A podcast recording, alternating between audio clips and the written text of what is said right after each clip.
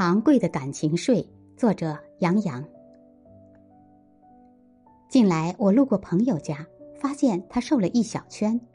原来他家养了十几年的狗，因年纪太大，不知什么时候有了血栓，大半个月前忽然中风，一家人赶紧把狗送到医院。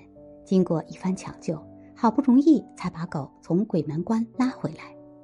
祸不单行，他家的老猫耳朵又发炎了，带他看医生又是一番劳心劳肺加花钱。爱尔兰的宠物能享受的照顾挺多的，朋友的猫有一颗牙坏了，兽医要价四百五十欧元，还说最好能坚持给猫刷牙，实在不行就把牙拔掉。我惊讶的问。给猫怎么刷牙？买个电动牙刷，在它泡澡敷面膜时帮它刷吗？应该是买磨牙棒，让它自己解决吧。朋友回答。围绕宠物的消费中，医疗费用最昂贵，比如打疫苗。朋友把猫送去打针，第一针四十五欧元，三周后的第二针又是四十五欧元，此后每年还要交六十五欧元的疫苗费。养狗也不省心，一个朋友的狗得了肿瘤，主人花了两千五百欧元为它开刀，最后也没治好。另外一只狗的主人更郁闷，狗吞下了一根玉米棒子，主人带狗去照了 X 光，花了两千欧元才把玉米棒子取了出来。由于给宠物看病太贵，人们发明了宠物险，一个月花个一二十欧元就可以免费。或者以优惠价带宠物看兽医。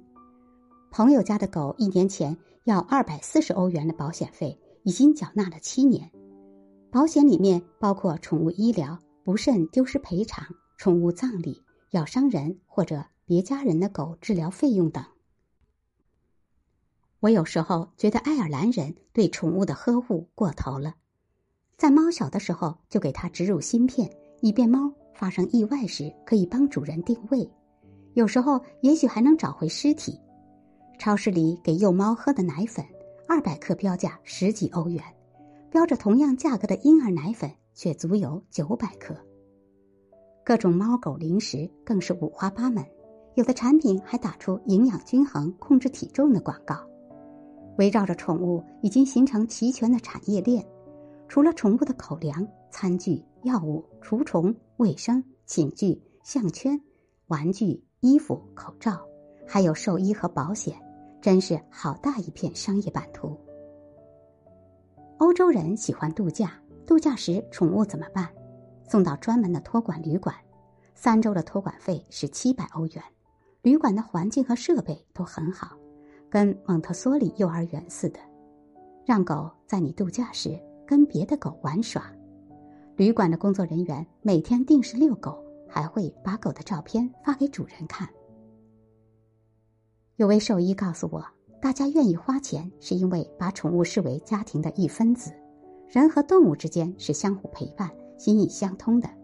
在传统农业时代，动物是人忠诚的工作伙伴；现代人饲养动物，很多时候是出于情感需要。兽医的工作也相应发生了变化。几十年前，他们围着牛马羊转；现在，兽医将更多精力放在了宠物身上。英国的畅销书作家吉米·哈里记录了一对老夫妇的故事。这对老夫妇七十多岁，他们养了十二年的狗被车撞死了，两个人非常伤心。后来，他们发现邻居家有一条疾病缠身的老狗，在邻居打算给狗实行安乐死的时候，老夫妇救下了它。他们说：“我们很老了，而且狗也老了，我们三个可以一起老死。”收养邻居的老狗之后，他们一起度过了许多快乐的时光。